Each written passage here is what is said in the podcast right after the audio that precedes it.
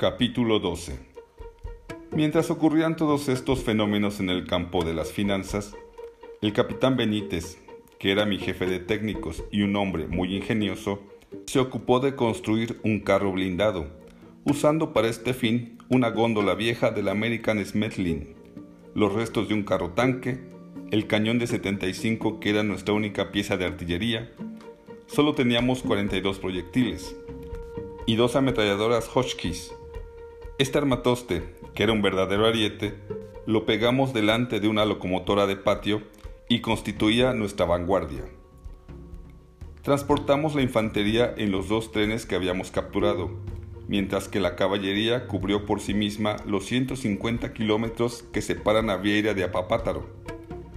Mi plan consistía en tomar la ciudad por sorpresa usando solamente la infantería. En caso de que nuestro primer intento fracasara, podíamos retirarnos un poco, esperar a la caballería y lanzar un segundo asalto con todos los efectivos. Como la ciudad de Vieira nunca fue un punto estratégico, la abandonamos, llevando con nosotros solamente lo más indispensable. Yo había hecho especial hincapié en la rapidez del movimiento. Todo nuestro futuro dependía, pues, de la toma de Apapátaro. Hicimos el viaje de noche en tres convoyes.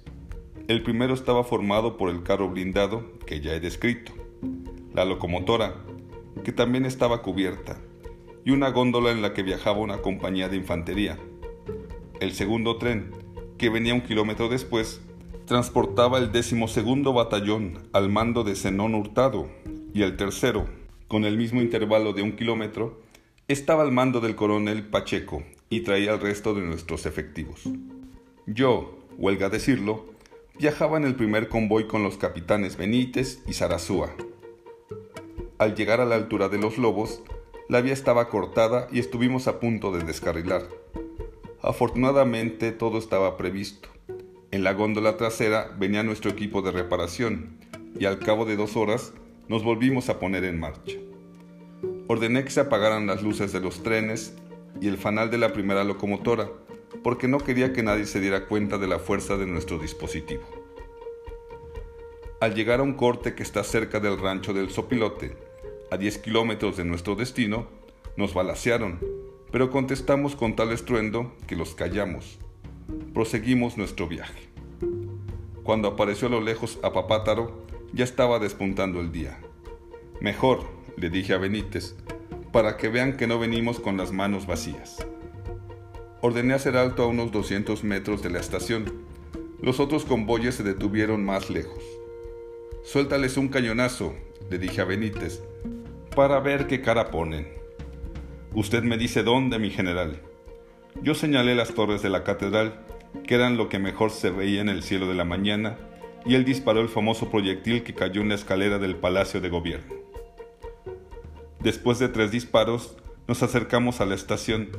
Destrozamos los vidrios con una descarga de las Hotchkiss. Nadie contestaba a nuestro fuego. La compañía de infantería, al mando de Sarasúa, ocupó la estación sin hallar resistencia. Ni a nadie, por cierto. Sarasúa se fortificó en la estación y nosotros nos retiramos hasta un lugar desde donde podíamos bombardear tranquilamente. Mientras tanto, el resto de nuestra infantería había desembarcado y tomado posiciones. Benítez volvió a disparar el cañón y esta vez sí le atinó a una de las torres de la catedral. En esas estábamos cuando apareció, con bandera blanca, un capitán que venía de parte de Bardomiano Chávez, que era el jefe de la zona. Dice mi general Chávez que está con ustedes. Yo no se lo creí.